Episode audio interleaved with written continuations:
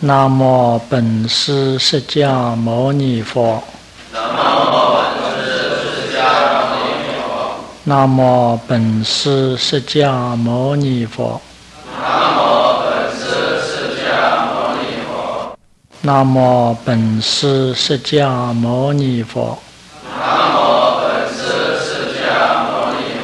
无上甚深微妙法。无上甚深微妙法。百千万劫难遭遇。百千万劫难遭遇。我今见闻得受持。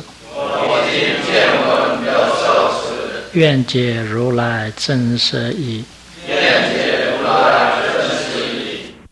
今天我们开始修习菩提道次第广论，这是中格巴大师所造的啊。那么，呃，这个平常我们呢，前面呢，先要提一个重点，通常我们出于悬疑啊。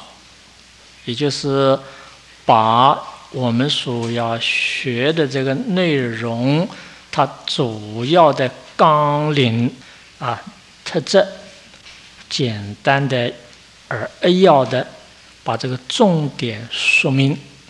那么，不过对我们现在在座的大部分同修来说，是初级刚刚进入。佛门啊，所以用平常正规的这种状态来说的话，大家不一定能够体会到、领会到它的深入的、正确的意义。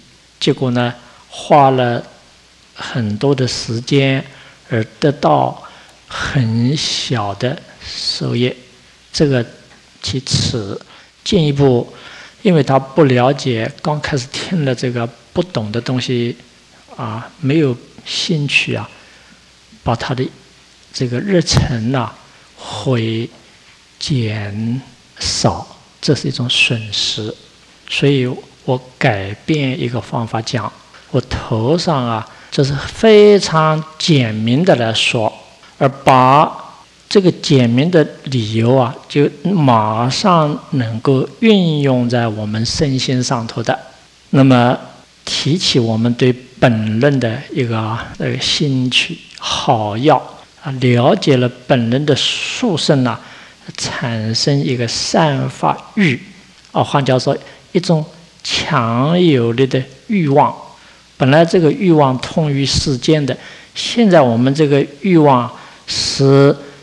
追求散发的欲望，而这个散发欲是触发我们精进的必要的基础。有了这个，那么才能够啊得到佛法的真正的好处。换句话说，真正讲修行上去的步骤这个样的。等到我们把本论顺着次第一步一步学下去，有了一个。正确的概念，然后我们再提纲挈领，把这样的一部大论做一个综合的结论。那个结论，那么以后作为我们行持的准则啊。实际上呢，这个最后的结论本来就是在最先应该讲的。玄义啊，这个首先的说明。那么，所以现在我们呢，就是用简单的方法，《菩提道次第广论》。那么说点什么呢？简单的说一下，菩提，就是翻成过我们中文叫做觉，大家晓得觉悟。这觉悟是什么呀？平常我们说叫自觉觉他，觉心圆满。那么这个我们也不必一个一个解释，拿我们最现实的也最具体的说明。我们目前大家追求的是什么？快乐啊！昨天说过了。简单的说，这样更深一层的或者是仔细一点讲的话，呃，要想把痛苦啊解除，要想快乐得到，当你把痛苦彻底解除的时候，得到的快乐是圆满的，不会有毛病的，啊，这样应该说不会有毛病的，但是并不圆满，而不但这个快乐没有毛病，而且圆满的这样。那么我们为什么得不到呢？我们这么努力去做，为什么得不到呢？原因是说，我们虽然认真去做了，因为我们呢，并没有对我们所做的事情呢，有正确的认识。没有正确的认识，你虽然辛苦忙了半天，却不一定有好结果啊。比如说，我们生了病了，要去找医生。你去找医生，假定你对这个医生有没有本事，这个药对不对，你都不知道。随便找一个蒙古大夫，随便弄一点药吃吃的话，病治不好。不但治不好，乃至于啊，更加重你的病苦。同样的，世间的任何事情都是如此。所以我们虽然要求这个好的目的，但是因为并不了解怎么去做，那么现在有这么一个人。啊，他是彻底完全觉悟了，告诉我们这个道理，这样告诉我们这个道理。所以啊，这个叫做觉觉悟什么？任何一件事情对错，他完全了解了啊，这样那就是说，这菩提就是觉的意思。那么我们呢，要想得到这个结果的话，哎，是不但听到那个道理就说，还要。照着它去做啊，所以呀，你照着他这个方法走上去的这个步骤叫做道，这么简单。那么下面的次第呢？任何走这个路一定有的次第，一定有的次第。比如说我们爬楼梯吧，一定上面一级级上来，没有一个事情的例外的。不要小看这个，不要小看它呀。实际上那个次第是非常重要的。平常我们做任何事情的时候啊。要注意的几样东西，平常我们说质量，质是讲这个东西对不对，量是讲这个够不够。随便，就是我现在说前面一杯水，我要喝水，那么不仅仅是它水对不对，当然不但对不对，还是脏不脏，这个是就它的质纯净与否。单单那个汁够不够，不够。你说一滴水也是，一滴水喝的。不能解决你的渴，还要什么量？所以要知识要正，量是要做。除了这个，对不对？还要一样东西，次第。小事情，啊啊，我们往往不大注意，忽视掉了。实际上呢，次第是非常重要。我平常举一个非常简单的比喻：我们烧饭，我们大家晓得啊，要米，要水，要然后呢，要火，把这样东西要洗。这个我们不能说哦，反正要火要水啊，什么大家混在一块儿来，这个不按次第不行。你一定呢，把那个米拿来先洗干净了，加了水放下去烧。你不能说反正要水呀要火，我先烧完了以后再洗，那个没有用，那个没有用，烧焦了你怎么可以？就算不烧焦，烧出来脏的你怎么可以？比如烧菜。啊，那是米的话已经弄干净了。烧菜的话，你不能说那个菜田里拔出来，我烧完了再洗，这个里都是泥巴。然后呢，那只有农药，你吃下去，本来给你营养的，那反而把你毒死。所以啊，次第。所以现在我们说，我们要想达到这样的一个目的，应该走这样的路。这个路过程当中还有必然的这个次第。那么，下面叫广，广是详细的。来说明这件事情，来说明这件事情，啊，我这地方再特别说明一下，我是用完全都是用最通俗的名字来讲啊。下面大家也许说啊，那平常我们这样的，好像听那个书本上面，也许啊，你有可能两种反应，大家注意啊。一种呢啊，但是大家如果习惯于平常我们这种教学方式的话，也许觉得这个好像不够诗卷气。还有一种呢，也许习惯了听完了这个很欢喜的话，就不再欢喜平常我们一般的正规状态。那么这两点呢，我们都这地方要说明要改善的。第一种情况，他习惯了文绉绉的这种语言以后啊，又骤然听了以后啊，觉得不大习惯，那这是难免的。但是我们要了解，说你今天跑到来听这个东西，你目的干什么？假定说你是学文的啊，学什么的？那对，用不着到我们这地方来，你可以到普通的文学院里边去，哪一个学校研究佛教史。研究中国文学，然后研究西藏文学，呃，写出最好的文字来，根本用不到这里来。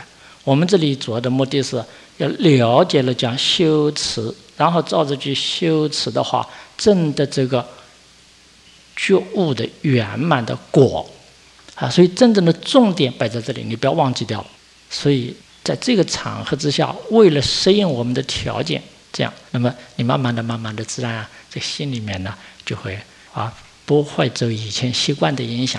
还有一种呢，也是我们在这里听得到满欢喜，觉得哎呀，这个讲那个道理，的的确确听完了我马上可以用场，很高兴。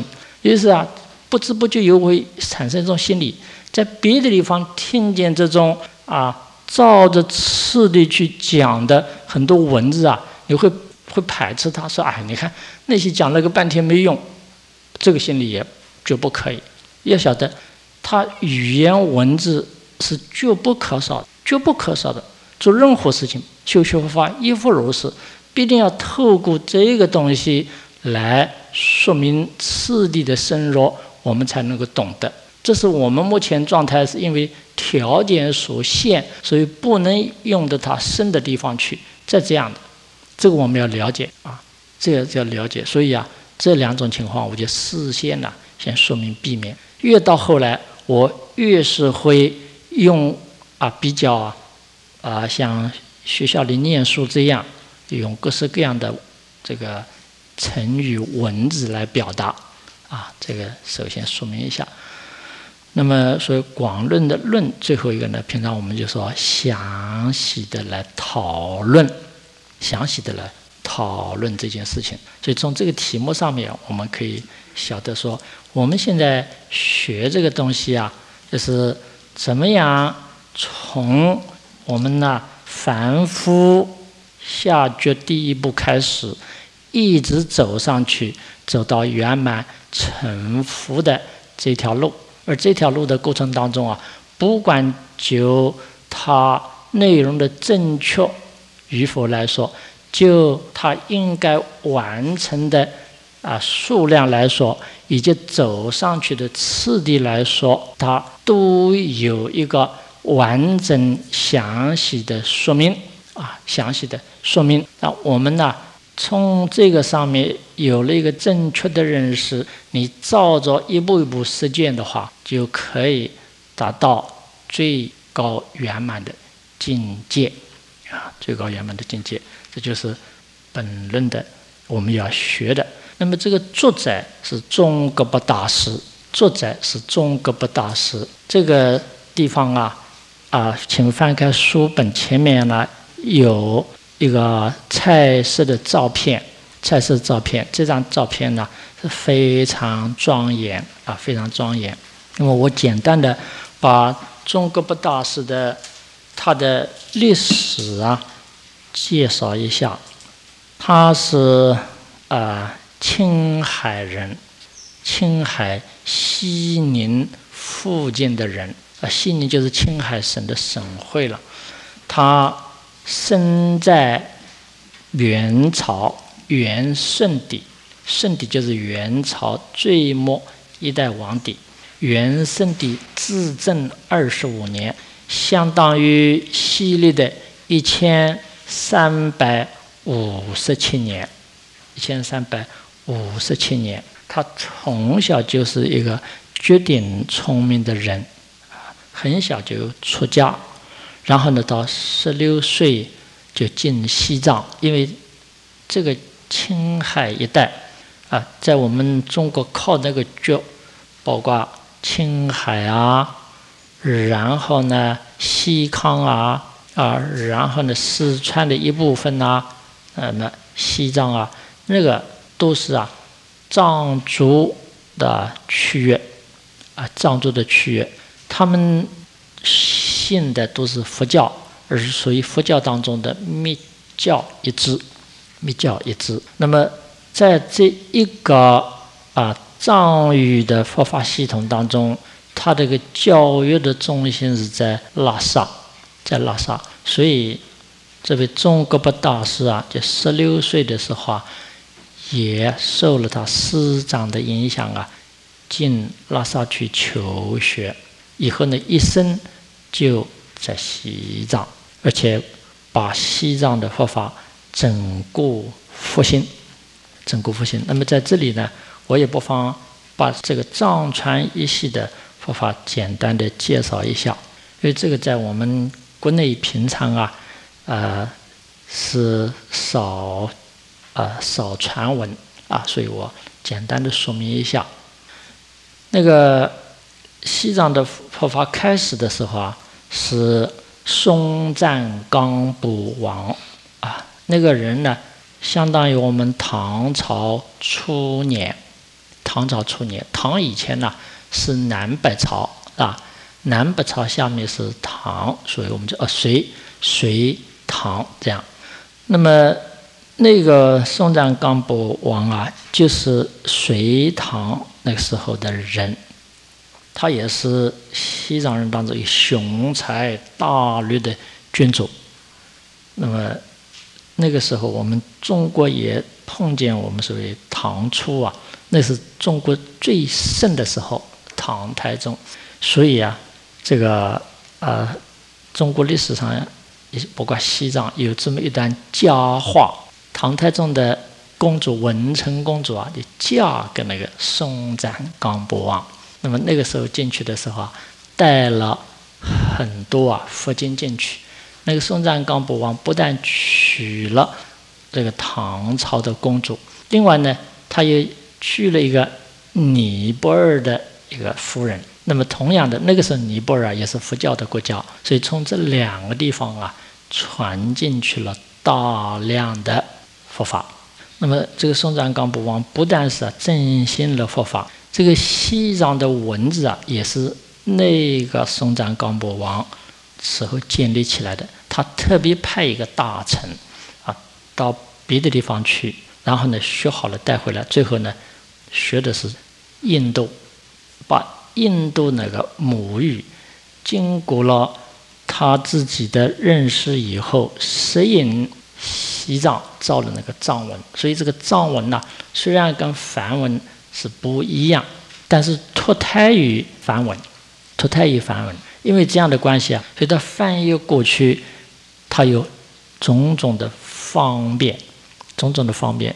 比如说，拿我们现在的语言来说，你这英文呢翻成成中文呐，跟英文翻成德文、法文不太一样。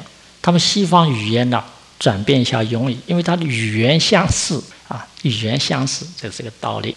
那这个我们慢慢顺便一提。那么除了文字以外，制定法律最主要的佛法那个时候哈，奠的基，奠的基了以后呢，经过了三传啊，他传到他那个在第三传一个王子叫持松德政，或者赤松德政，这个也是一个非常了不起的一个皇帝啊，藏王。那么他有大大的振兴佛法，从印度啊，请了一位大成就者，啊，大成就者，所以尽命大论师，那么到西藏去弘法，所以西藏的正式有三宝，所以僧切等等，从那位大师开始的。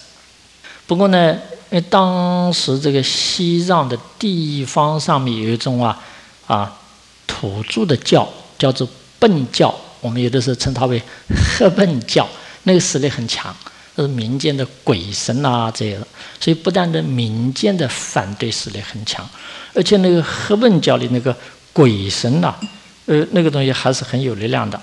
呃，其实我们现在实践也是一样，你看什么十八王公啊，或者什么那种啊，鬼神是有它的力量。那黑苯教里边，他们还有他们的什么咒术啊，各式各样的这种啊。怪招，所以这个佛法刚进去的时候啊，遭到了种种磨难。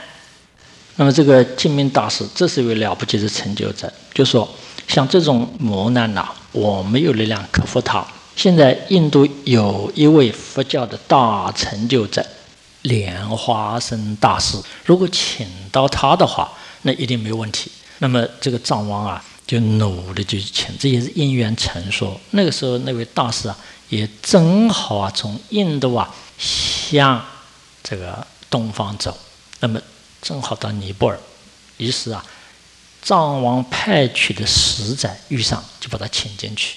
请进去了以后呢，他这个莲莲花生大师啊，是现灭而圆融的成就者，他有种种的速生的方法，所以把那些啊什么各式各样的作祟的妖魔鬼怪一一降服，大红教法这样，大红教法。不过呢，因为刚开始初初建立。虽然刚开始的是建立了，这个等到莲花生大师走了不久啊，他的基础没有稳固啊，所以很快的又摔下来了，摔下来了。那么再加上啊，过了一百多年以后啊，就发生了一个很不幸的事情，就是那个慈松德真的又传了几代以后，我一下记不住几代，他那个。一个皇帝啊，叫朗达玛，他反对佛法啊，反对佛法，所以呢，以王家听了那个赫本教的影响啊，整个把佛法摧毁，整个摧毁。那个时候啊，相当于我们唐朝啊，唐武宗，我们中国历史上面也曾经说三武一宗之难啊，那几个皇帝都是反对佛法的啊，以王家的命令啊，把庙拆掉，叫和尚还俗，那么。那个时候啊，朗大妈也是这个样，所以把它彻底的摧毁掉，啊，摧毁掉了以后，后来那就是一蹶不振。也在我们中国来说的话，因为已经很普遍了，所以这个三五啊，虽然摧了以后啊，啊还可以恢复一点。西藏简直是恢复以后啊就不成样子。那么就这样的话，经过了一百多年的时候，那个教法是。非常的乱，非常的乱。平常的时候，大家都是啊，凭个人的想象啊，凭个人的想象，所以这个凌乱的情况啊，我们可以想见。那么那个时候，到朗达玛再传了下面另外有一个藏王，那个朗达玛下面那个西藏的政治方面发生过一个政变，那我们不去谈它。所以那个王室啊，也就分了几支，其中有一支靠西边的。那个一个国王啊，啊信佛，那么一方面信佛，一方面想到他祖先在佛法上的这种拥护辉煌啊，所以他心里面呢非常痛心，他就发心啊到西藏去再去求法。结果呢，他们诸生两代全全国的进化，花了很长的一段时候，到印度去请来印度的大成就者阿底夏真正，那么。阿底夏真正呢，是印度当年的一个最高成就者。关于阿底夏真正的内容啊，我们讲到本论的传承师承的时候，它有一个说明，所以我这里也不详细讲。那么阿底夏政治到了西藏以后呢，把那个佛法振兴起来。那么从阿底夏政治振兴以后的西藏的佛法叫做新教。在这个之前叫做旧教，所以我们现在听见我们这里国内也有啊，藏密所以宁玛这叫旧教，其他的比如白教啊，然后呢花教、黄教这是新教，新教就是阿底夏真正以后经过革新以后的啊新兴的这种，当然佛法的重心没变，不过它的做法是比较啊改善了，那么。经过了阿底夏真正的这样的一个努力以后啊，他就复兴，复兴了以后呢，但是毕竟前面那个基础并不稳固，所以呀，阿底夏真正复兴了以后，慢慢慢慢慢慢的又慢慢慢慢的这个呃过了一些时候啊，又开始啊有点衰退现象，有点衰退现象。那么后来呢，又经过中国不大师又起来，中国不大师距离阿底夏真正。是三百多年，不到四百年。阿底峡政治是相当于我们宋朝初年啊，宋初。那么这个呃，中国不大师呢是元朝末年。那么经过了中国不大师这样的一次彻底的改革以后，所以西藏的佛教啊如日中天。到今天呢，已经有六百多年了，已经有六百多年啊，他。中国不大师改革以前已经是很衰，一下达到那个顶峰，而且能够维持这个桌面，经过很长一段时候，现在也慢慢的、慢慢的向下。虽然向下，但是它还保持着非常完整的内容在，非常完整内容在。这一点呢，是我们以前都不知道的。那么幸好民国初年呢，有几位了不起的大德。尤其是太虚大师，这个人真是个大菩萨啊！他以他的心胸，他要全部提及，所以他常一个口号：“把众病红。”那么这个，我们换成现在最简单的话，我要来说一下。平常我们个人修，比如说他学禅，他学静，这对我们个人来说是没有错。你呀，可以有成就，而且我们个人修也。必须要走个人的特别的路子，一定是一门深入。但是对于整个佛法的红传来说的话，这个不够，这个不够，一定要啊各方面的圆满配合。